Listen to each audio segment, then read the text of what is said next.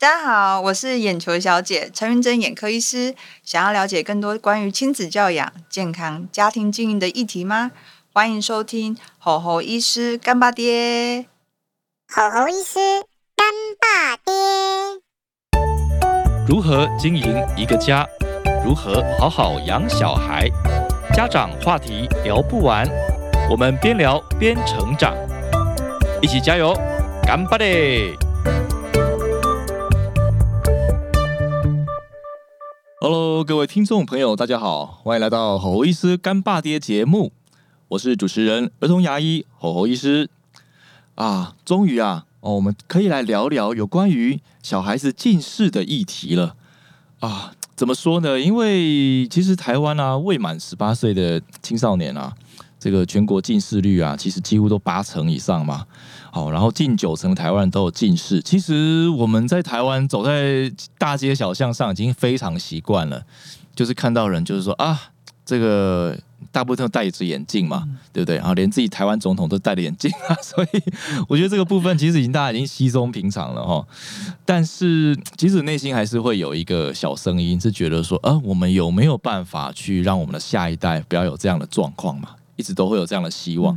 哦，其实我记得我小时候近视的时候，那时候其实也是很错愕嘛，就是哎，原来这样就是近视喽，哎，原来就可能电动打一打就近视了啊。因为我的双亲其实都有近视啦，哎，我的父亲跟母亲，听说在那个年代比较难近视，那个年代也没有电动啊，也没有什么三 D 产品，可是那个时候就近视了。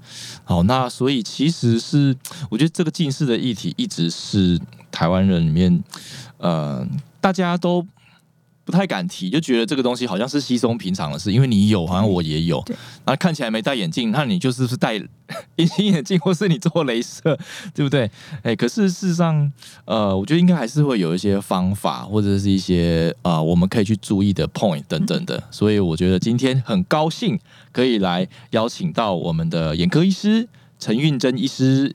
Hello，大家好，我是陈运珍医师，也可以叫我眼球小姐。哦，对，你的品牌是眼球小姐哦。OK，这边也是简单讲一下啊，陈医师的一些学经历。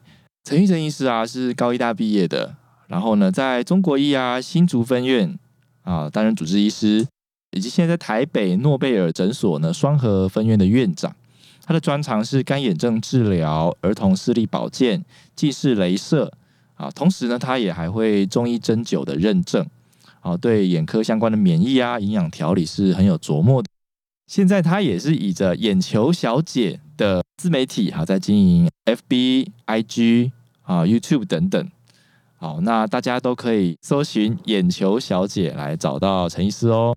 今天很荣幸可以到那个好好医师这边哦，因为我觉得好医师刚刚提到真的是非常重要，而且也非常贴近我们大家的状态哦。像我其实自自己也是算高度近视的人呐，然后。的确，像小时候，其实我爸妈已经很注意了，然后也希望说不要有近视啊，开始送我去体育班呐，就是为了要常看远嘛。啊，对，结果好像还是 高度近视，所以后来进入眼科专科之后，我就去特别研究说，到底为什么我们台湾有这么特别的一个状态，甚至是文化？因为你其实去国外玩，你去。尤其是西方，嗯，就真的是非常非常看到有人戴戴眼镜，很少，对不对？而且我们之前出国玩，就会觉得自己戴眼镜好像会有点格格不入，嗯。然后你在台湾就觉得很正常，这样，嗯嗯嗯，对。甚至以前我们不是被笑那个嘛？什么什么什么四眼田鸡呀？这种以前是真的是这样子。对，那我觉得最近很不错，眼科眼科界自己已经开始蛮重视的，而且甚至还有那种近视防防治的中心，嗯，也是眼科医师跟视光师一起去推动这些事情。然后像我们政府也有开始给一些像近视那个控制视力回调。嗯，其实也都是政府有放资源在里面，表示大家都非常重视这一块。只是说，我觉得侯医师很棒，是他很用心在小孩子的照顾上，嗯，就居然连眼睛也 care 到这样，嗯，对，所以我觉得很重要。对，然后可以跟大家多分享这一块。对对对，因为我其实服务蛮多小孩子的嘛，对，他可能从幼稚园开始，好，就是找我们来看牙，好，然后呢，看看看，好，到小学了。然后小学开始就有一些同学来的时候，就哎，我认不太出你了，哎，为什么呢？因为你戴了个眼镜。对对对对对。然后我像我现在录制的，我昨天啊，刚好就遇到一个小孩，他又嗯我又认不出他了，为什么？因为他换了另外一个颜色的眼镜。我说为什么你要换眼镜？妈妈说啊，没办法啊，近视度数又加深了啊，只好顺便换了一个眼镜。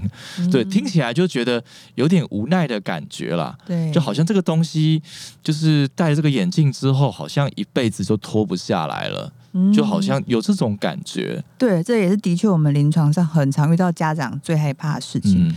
然后也是因为这个感觉跟可能也是一种刻板印象，嗯。反而会延误很多治疗时机，嗯。甚至真的就是他太晚去治疗，以后真的就很难脱进这样。嗯，对，对，所以今天我真的觉得说，哎、那我觉得可以来问一下陈医师说，哎、这个部分，嗯，到底陈医师怎么看哈？不过我觉得，因为今天是第一次跟他聊近视这个议题嘛，嗯哦、关于眼科，其实我觉得可能也有我一些不太懂的一些基本的概念啦，哈。那我们先来聊聊一下什么叫做近视，好不好？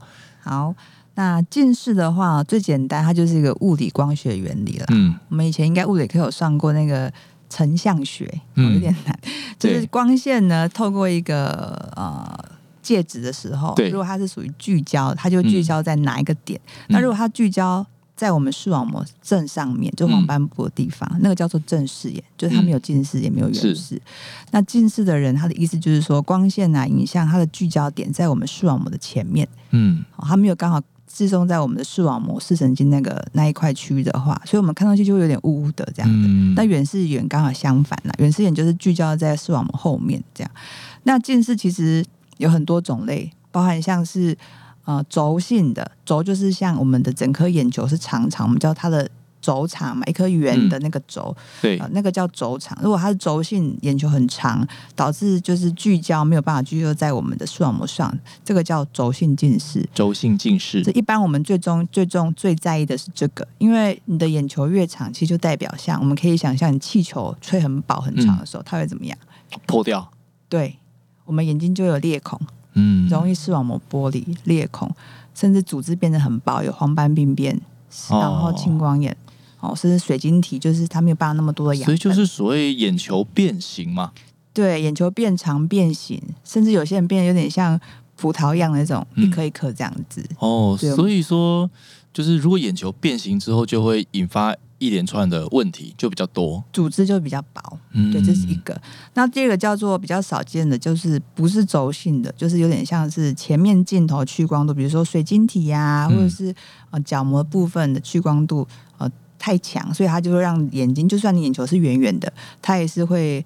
呃，聚焦在我们的视网膜前面，那这这部分嗯我们就比较少谈，也比也没有像轴性近视的这么在意，因为大部分小朋友呃容易病变就轴性近视，对，嗯嗯嗯，那但其实我们临床上不太会直接跟家长讲什么轴性啊、屈光性，不会。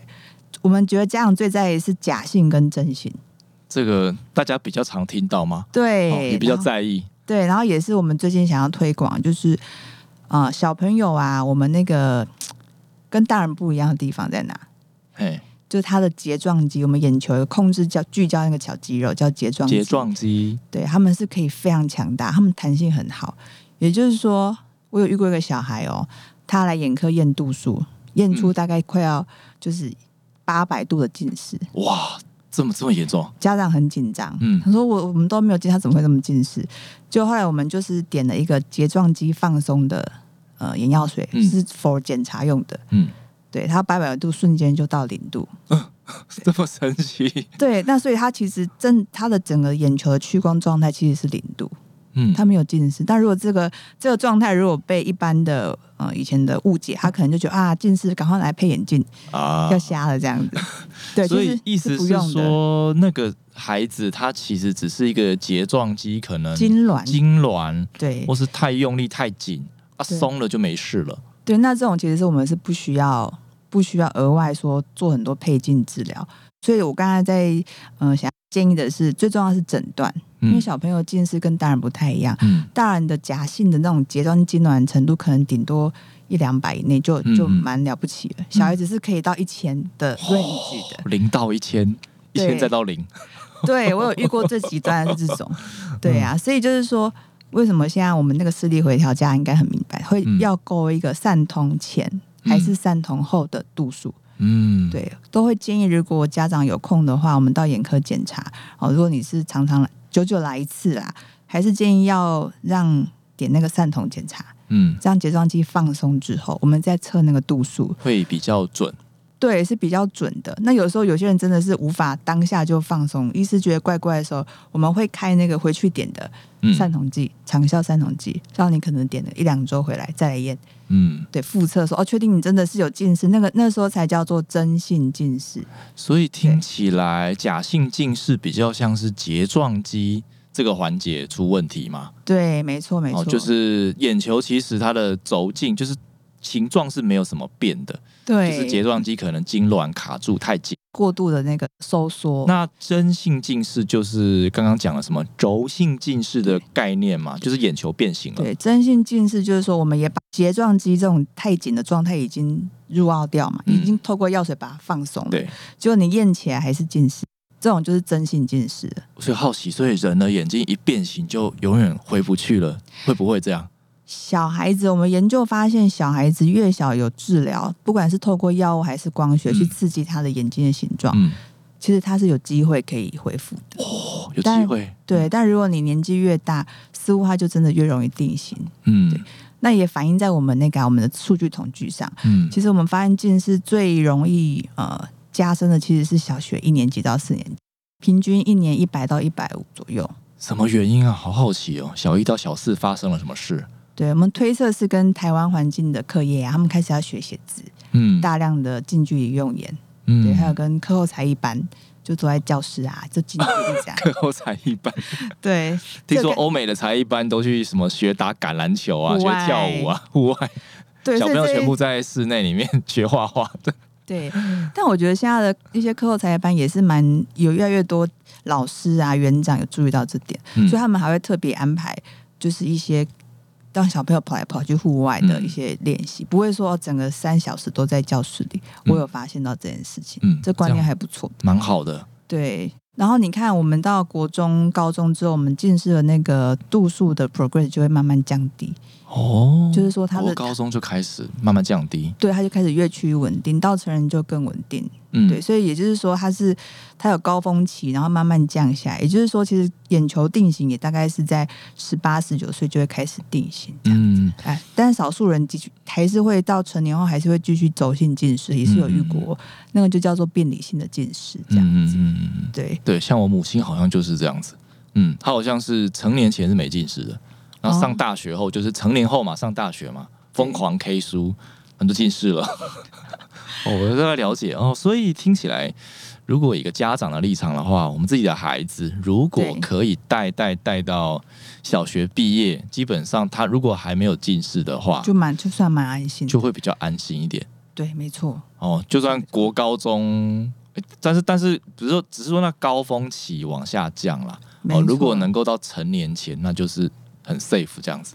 对，所以我觉得最黄金时期会是中班、大班、小一。哦，中班、大班、小一、小二、小三，对，那个时候要满，尤其是进入小一的那一个阶段，我都会跟家长说，有些人都是半年、一年回诊嘛。嗯，有时候你看他开始开学之后，我就请他们三个月回诊，哇，陈医师真的好用心哦。就是会跟他说这个不稳定，我们没办法、不知道小朋友的整个，像我像我自己小孩也是啊，我不知道他在学校的行程，嗯。我不知道他们老师有没有这些观念嘛，嗯。就是到底是，所以就是你还是要定期检查，然后去慢慢跟整个环境去慢慢沟通，这样子。嗯，的确是这样嗯。嗯，我们这个近视，近视这个可以治疗吗？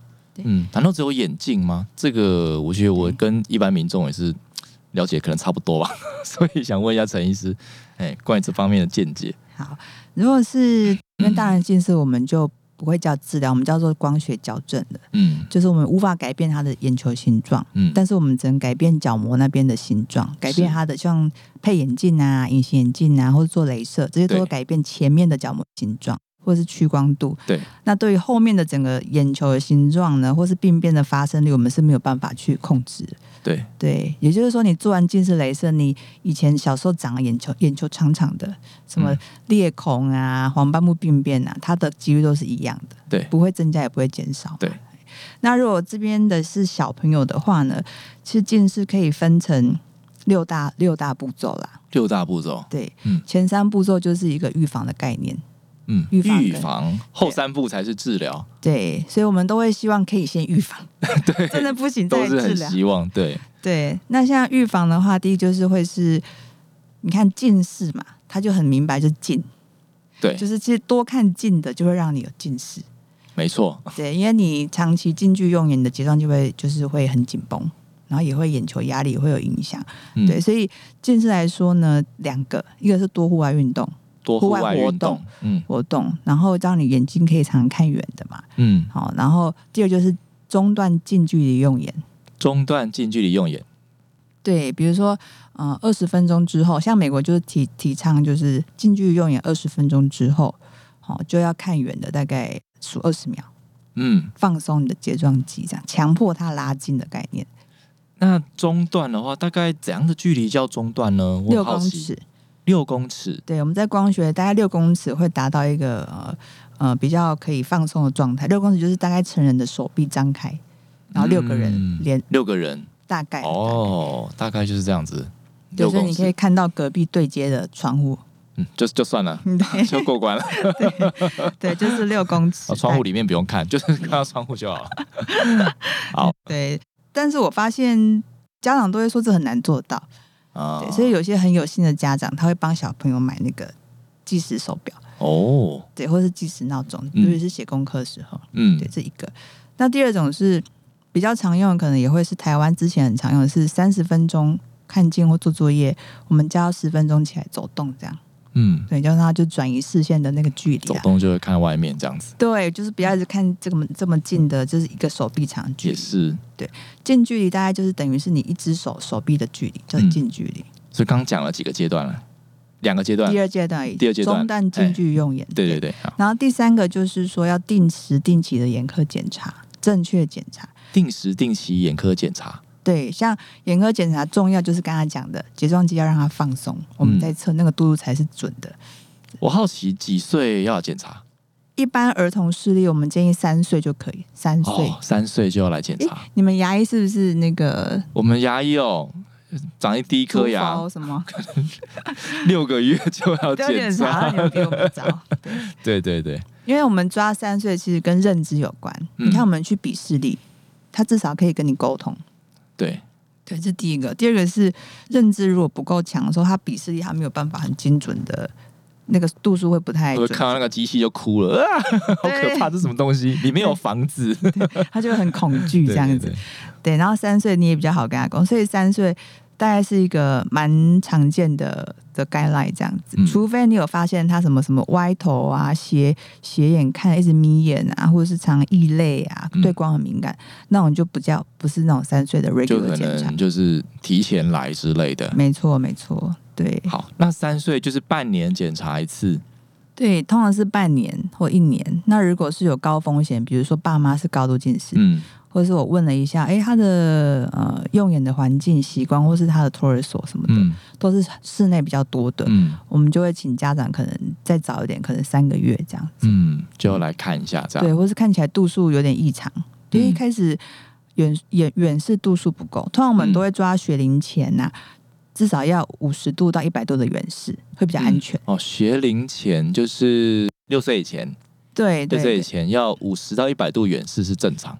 就是在散瞳后的状态哦，嗯。就是我们点完睫状肌麻痹剂之后，验出来度数大概五十到一百度的远视眼，嗯，都还算安全范围内。了解。对，就有点像存款啦，嗯因为这是我们是跟着眼球的呃发育发育走的。我们刚出生的时候，其实小 baby 是远视眼，嗯，对，随着他慢慢长大，会慢慢变成就是正视眼，就是没近视眼。对对对对对，对，然后再过头才会变近视。没，错没错，对这对样我比，较懂。对对对对好好好，OK，所以现在有存款，最好稍微一点点远视比较好，这样。对对对所以我们现在三步骤讲完了。对，然后。呃，当然远视还有很多议题啦。如果远视造成视力发育不良，那个也是要治疗，那就是另外的议题。另外的议题，对然后啊、呃三步骤就是预防跟检查嘛，前三步骤。那后面三个步骤呢，其实就是第一个就是我们常见的光学矫正，光学矫正，对，就是像刚好我医师讲的，佩戴眼镜，嗯哎，就是眼镜呢有个很重要的观念，一定要佩戴足够度数的，足够矫正。，嗯对，有些人家长很怕说，我不要让他戴这么足，嗯我怕他就是越戴越深这样。哦没有，其实我们后来研究发现，你没有给他配配到足，那眼睛就会以为他需要又花更多力气去去去调节这件事情，他就容易更加深。哦会这样子啊，嗯，所以就是足度配镜非常重要，嗯，这跟光学成像有关。这样足度配镜，对，然后光学的原理现在蛮夯的，就是嗯、呃除了一般眼镜之外啊，我们还有叫儿童控度的眼镜。那是什么呢？对，特别，它把一些特殊的镜片就做在我们的眼镜上，嗯那它主要用的就是周边离焦原理，对，嗯所以它可以让我们近视控制又比一般的眼镜再好一点点，嗯，就是眼镜的部分所。以在镜片上的设计会有更有巧思哦，更更有科技感这样子。嗯，对，它就是会运用到周边离焦。周边离焦是一个、呃，就是近视控制的原理，就是说我们发现呃会影响近视变深的呢，其实呢是在黄斑部旁边的组织嗯受到刺激为主，所以我们一般的眼镜呢。呃，它会有一张图啦，不过 p a r k a s 哦，没有图，就是说，就是我们可以利用这些周边成像的原理呢，去刺激我们的视网膜，可以往这个不要一直往拉长的方向走，嗯，可以让它维持在那边，这样不要一直往对拉长就会达。成效果，不要让它一直变长就好。对对对，那这个是眼睛的部分，那 这是眼睛外面，那眼睛里面也有嗯，光学矫正分眼睛外跟内，嗯。眼睛里面就是你应该蛮常听的是呃晚上戴的角膜塑形片，哦，有听过。有哈，或角膜塑形片，所以是对帮助里面。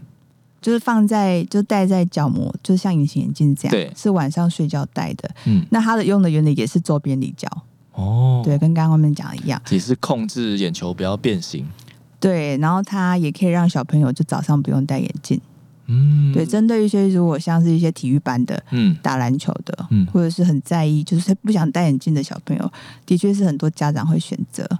嗯，这个角膜塑形片的意思是它控制眼球不要变形，然后白天不用戴眼镜。那那代表说他的视力是有机会在在提升的意思吗？对，它有两个效果，一个就是比如说你原本是零点六，它可以帮你矫正成一点零，是可以的。可以。然后第二个是它可以让你的度数原本可能是一百度，嗯就缓慢的，或者甚至是不会加深。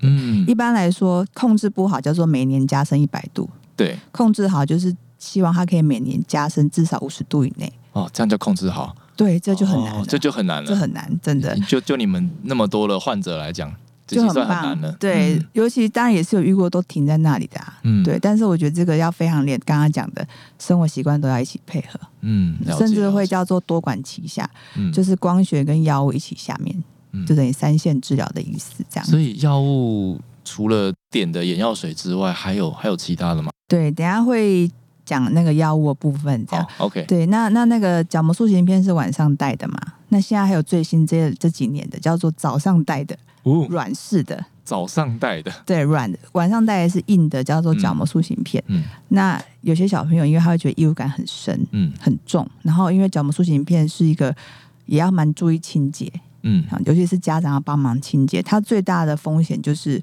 它控度效果其实是最好，嗯但是如果清洁不当，或是小朋友的卫生习惯不是很好，或者睡眠不足，嗯因为它那个需要让你睡觉的时候眼皮去压着那个力量，对它会达到矫正的效果。这些状况我们都不建议的时候，哦，我们才会可以建议其他方式啦。那角膜塑形片最大风险就是角膜感染，嗯，对就像清洁不当啊，对，角膜感染就是一个非常非常麻烦的事情。这样，那如果是不想要有这种异物感或感染风险的人，有些小朋友会选择那个软式的日抛的近视控制的软式镜片，这样。一样也是角膜塑形片的效果，对，它也是用周边离焦，只是就是软的对，而且是早上上学戴对，早上可能戴八到十个小时，回来再把它拔掉，这样。哦，所以也是有效控制，甚至可以进步。对，那它的缺点就是因为它是软式，然后又在学校戴，所以必须小朋友要大一点。他如果嗯万一在学校隐形眼镜掉什么，他自己会处理，嗯要不然老师应该没有办法，还要帮。很难啊，现在连喂药都要喂药单了，对不好累，对？现在老师很累。对啊，我想说，对，没错，这一定都是小朋友够大。那其实，在法规上，戴到眼睛内的，像角塑片或早上用的日抛隐形眼镜，嗯都建议是九岁以上啊。九岁以上啊，对对啊那时候也都已经小四了，对。最好他小四以前不要太严重，不要近视太严重。当然，国外有些国外像角素片，它是降到六到七岁再用也都有，就还是跟家长的要跟家长先沟通好啦。了解，对，这都是光这些刚刚讲都叫光学矫正。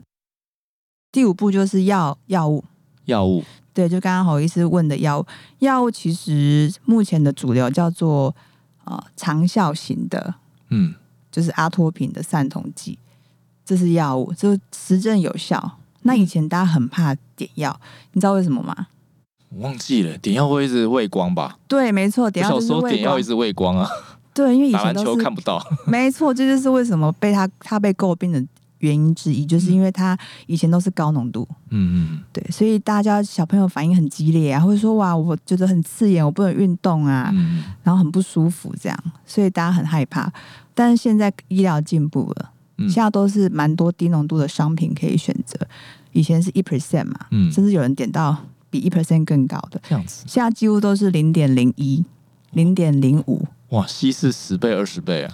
对，那后来发现，一开始家长会担心会不会没有效，嗯，结果现在 paper 都出来，其实都还是有效，而且像零点零五 G 就算不错这样子。嗯，所以这个药物的它的主要目的是放松睫状肌，对吗？对，有点像你每天用眼全部都是眼睛很用力的状态下，然后你说叫他看远练习，如果他没有办法好好落实，或是落实一点点，嗯你刚好趁晚上的时候睡前点一滴，嗯，就睡觉前点。让你整夜就是晚上眼睛可以放松，哦，就是然后好好 reset 的概念。reset 的概念，回血回血，回血回对回血 对，然后回血状态下，它就是会隔天整个眼球比较放松的状态下，然后再去使用它一整天的就补给能量的概念了。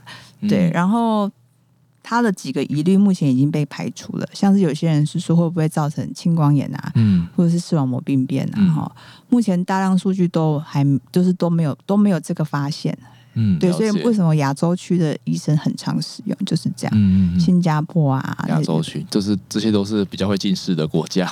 对他们现在也都是主流会使用这些东西。那那个原理为什么点散瞳剂会畏光啊？我很好奇。对散瞳剂它有两个作用，一个是嗯把睫状肌放松，对，第二个就是会瞳孔一起变大。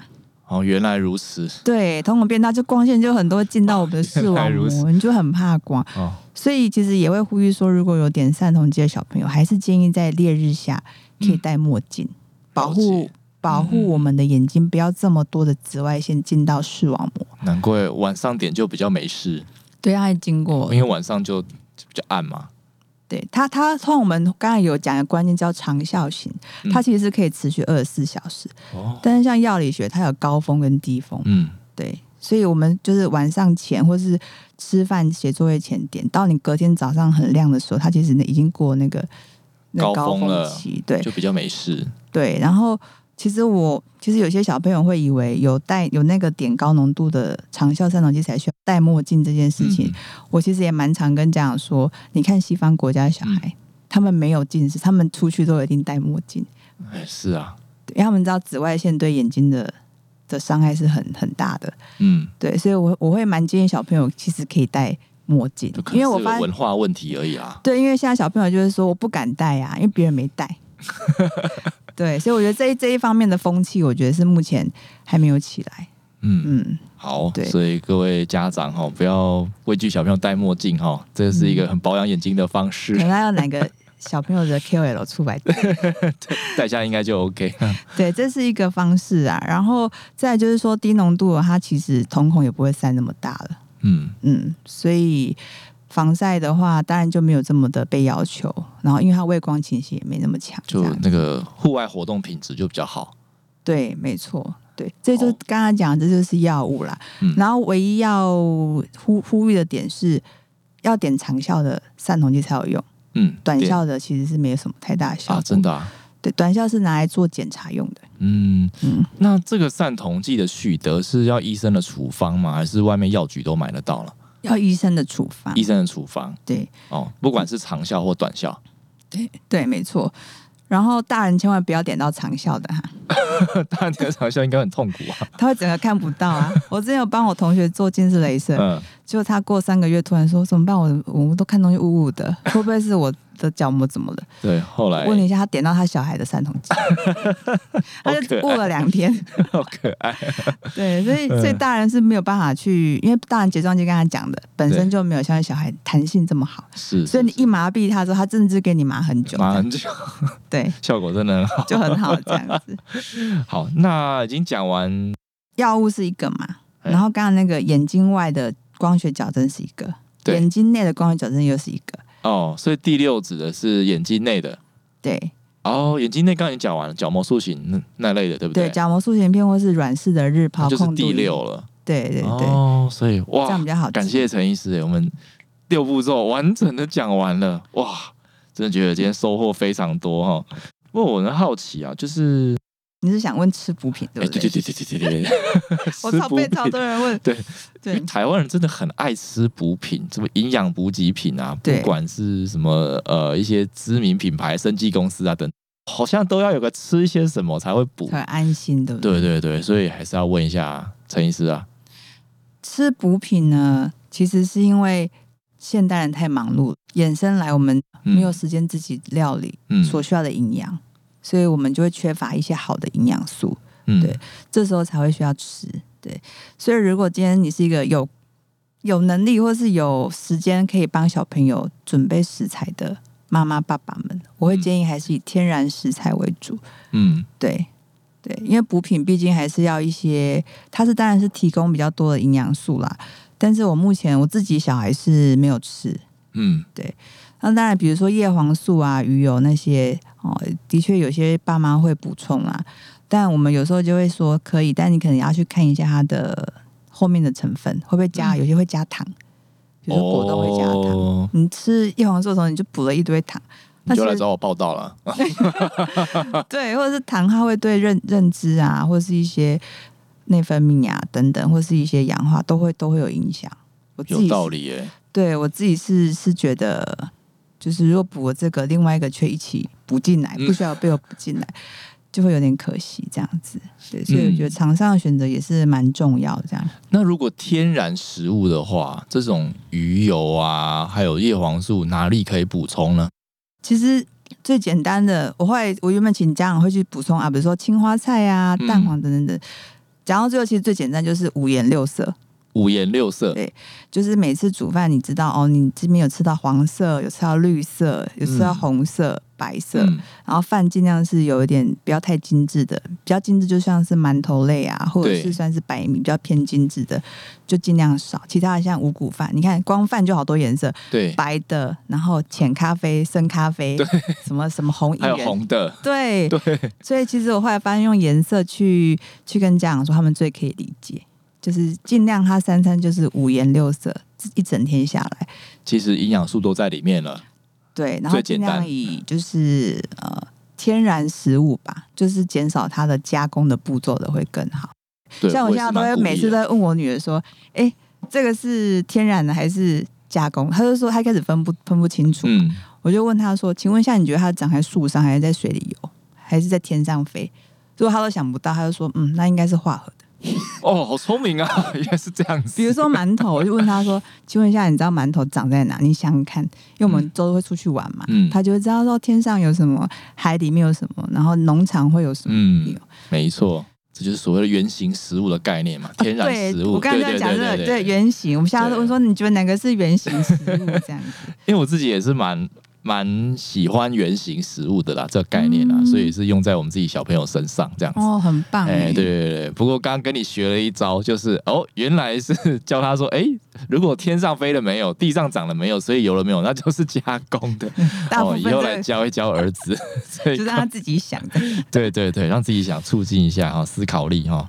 OK，哎，那最后最后想聊一下，就是我们平常啊，我们身为父母哦，我们在家里面很难就是完全不用三 C 嘛，对不对？对，哦，对，那现在政府要鼓励亲子共读，那也是近、啊那也是近距离啊，对对对，对不对？然后常常就看到邻居或是朋友小孩上才艺班，然后老婆跟着去报名才艺班啊，都是会这样子嘛。对啊，才艺班很多都近距离。我是好奇啦，就是说，诶，那陈医师你自己家里面小孩子怎么去带？怎么在生活当中很自然的去融合这个近视防治呢？我禁止他使用三 C，就是家里没有电视，四岁前，嗯，家里是没有电视，真的没一幕、哦，没有。哇，对，好好彻底哦。但就是会，也不能说害到自己，就是你，因为他没有一个东西可以让他一直吸引他的注意力，嗯。他就来来找我们嘛，嗯，对呀、这然后你就会开始常常会想说，到底要不要买一个电视，我就可以比较轻松。我爸爸也赞成这样，老公也赞成。但是后来就觉得还是想要试试看这样。嗯，那后来最近开始有电视了，是因为他有一些学习的教材必须在电视上呈现嘛，因为开始用电脑，他又以前很可怜，因为我们有电脑，所以偶尔要看一些教材，像英文的一些，嗯他就我就会把电脑拿得超远，放在那个电视柜台，训练他的那个 望远能力，望远能力然后他真的坐在沙发，他都说，他说，他都他都看得到哦。好强哦。然后后来真的觉得这样，他好像是会会很疲劳，就是对，这是也是有点。就后来试了一两次，就觉得好了，还是时间到了，还是嗯买一个很大的荧幕放在家。对，然后但是我会控制它没有办法自动开关，嗯荧幕那个 YouTube 的一些学习节目一定是要我们选，然后我会跟他约定时间，这样、嗯对，就会跟他预告说这个呢，我们就是看一集，一集大概十分钟。嗯他现在开始慢慢会看时间的，就是我会看那个长针，就说对这走到几啊，我们就一定要关掉。然后我请他自己关，嗯因为我一开始要帮他关，我觉得他会觉得很被动，他会觉得嗯都是妈妈关我电视，哦，我不想当坏人啊。那哦你的眼就他自己，关，对我就说那你自己关，我我会提醒你。这招蛮好的。他就自己拿遥控器按掉，所以他也不，嗯他自己按的，他也不能怪我。这样很好。对，然后这个是三 C 的使用嘛，然后手机的话，他有用我们的旧手机，他会拿来照相。嗯那因为我觉得现在很难叫小朋友说，爸妈都在看啊，你家不能看。嗯，我觉得如果我是小孩，我会很很不平衡啊。了解。就我看所有吃饭的人，餐厅每个人都人手一机啊，就他没有，嗯，嗯 他就说我哦也要。对，真的他一开始会拿我们的信用卡来假装是他的手机在那边滑，哦。对啊，现还有在比较个东西，还有个方方的东西。这样比较有融入大家的感觉啊。嗯对，人毕竟是群体动物，他自动也想要跟大家一样。但他现在就有一个手机是可以拍照的，就嗯。照我啊，照我们家人出去玩。那他有时候就会拿起来自己画那个、呃我们的过去出去玩啊什么，嗯或者他可以照瓜牛啊这样。嗯。对他手机就会被限制在使用照相功能，这样。这样他也不会自己去看太久，就不能连上网这样。嗯，这应该是我自己的坚持。有一次他不小心连上网，不知道谁教他的，嗯，我就跟他说，我就跟他说，哇，那个我收到通知，嗯。那个连上网的话，这手机可能就是会超出，我看用一些一些理由，嗯让他就是知道说他这个年纪没有办法使用网络这样子。嗯，对对对啊，就就把它切掉了。对啊，他他也不会再自己连呐、而且我会跟他说，其实研究报告都有指出，越早就是接触三 C，就我们大脑会变笨。对啊，真的是这样。那小孩子就很怕自己变笨啊。嗯，我觉得他最在意的不是丑或者是漂亮，他最在意的是自己不变笨不聪明。哦，这有已经有这个认知了。嗯，好像我朋友的小孩好像也是这样，他们就很怕会不聪明，我也不知道为什么。我就找到他们这共同点，然后就用这个去说服好哦，他，就可以就是控制他们好，下次我跟我的小朋友讲，不刷牙会变笨 这样可以吗？这样蛮有用的。对，这是真的。然后后来就是大概是这样一些小小故事啊，分享给大家。那那这个就是让他自己有这个概念就好。然后我之前也会念一些那个眼眼科的绘本啊给他看。嗯之前有一本就是什么“晶晶亮亮我神器”嘛，就是会带着他看一些眼球的绘本，嗯就眼睛近视会怎么样啊，看不到什么啊，嗯以后以后青光眼会看不到爸爸妈妈。嗯，但我觉得这有点恐怖，但我是念着绘本啊，嗯就带他，这但也是事实。有时候想说让他知道也好，对。然后再就是因为他看到那个，嗯，有些同学会有用平板的嘛，嗯，对、啊，已经开始所以他也会开始，中班呢，对，有些平板同，带到学校嗯，就是大家出来玩的时候，，OK，对啊，的确，你就是身为家长，你会遇到，有时候会想说，我们是不是跟这个时代没有办法融入？因为这样就是三 C 时代嘛。哦，是是是，但是但是我觉得应该可以找到同温层啊，这样的同温层啊，就是嗯，也一样让都让小朋友很管控三 C 的的家长群们，应该还是有，应该还是有。哦对。哎，对对对，对我，我觉得最后后来我觉得最最直接的方式就是告诉他这些原理，嗯，然后让他自己去选择，这样。认同。他可能会做的更好，他可能也会说服他的同才这样。嗯，现在我是好吵着，这样我比较不会对累。对对对，真的真的这样蛮好的。然后再就是学校跟课后班的选择。刚刚讲到，的确台湾的确是因为家长都双薪嘛，蛮多的。嗯然后课后就是还是要送课后班，那已经就会帮他挑选比较会有户外活动的，或是比较在意这种哦，可能室内啊或看近二三十分钟就要休息十分钟，有这种概念的的课后班或者学校。嗯嗯，这样课后班大大概是哪一类性质的啊？我很好奇。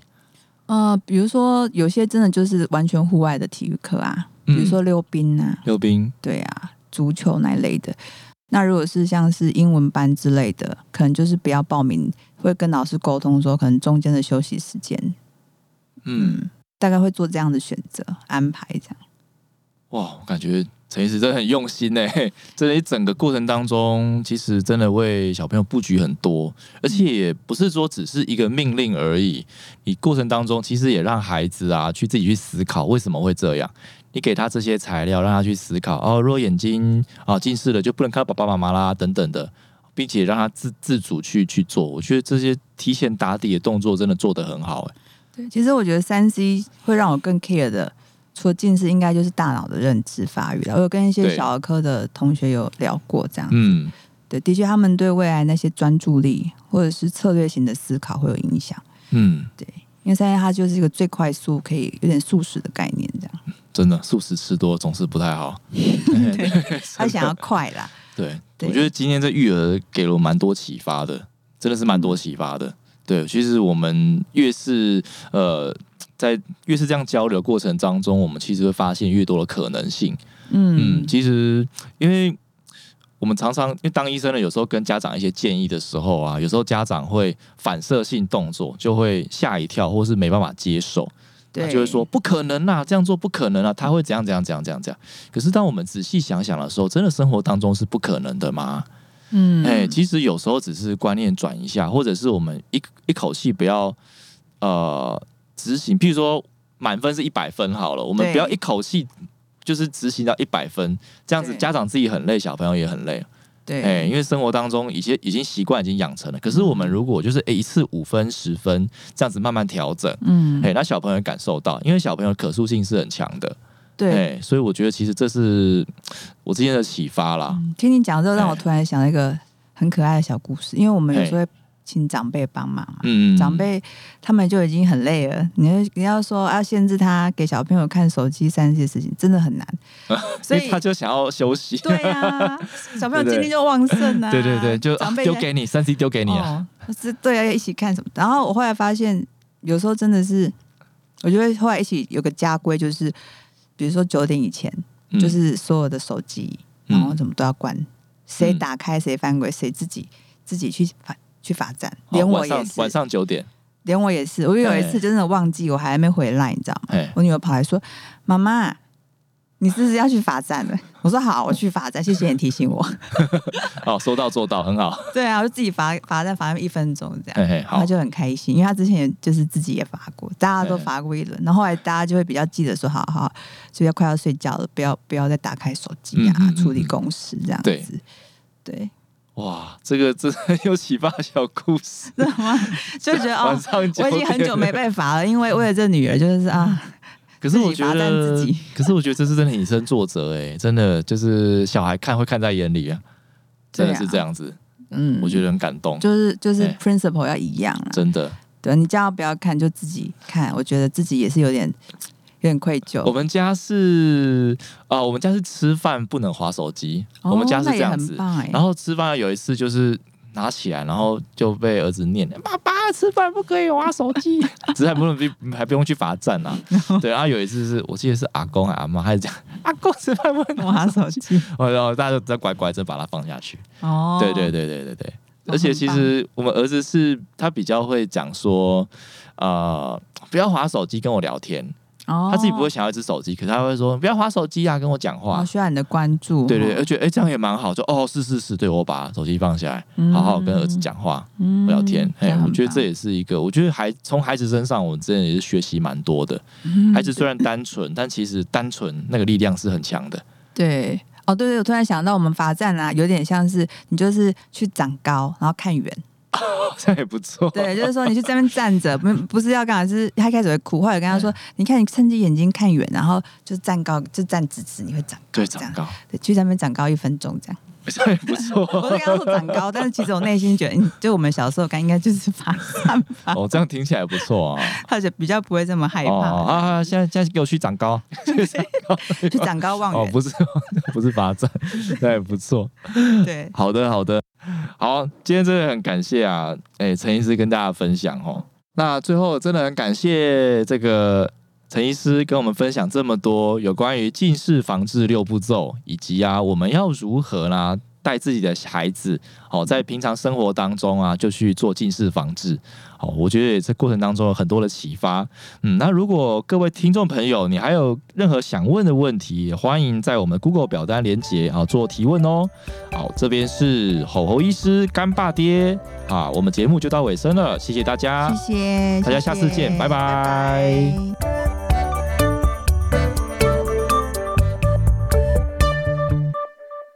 本节目由喜瑞美学牙医诊所、君悦牙医诊所冠名赞助播出。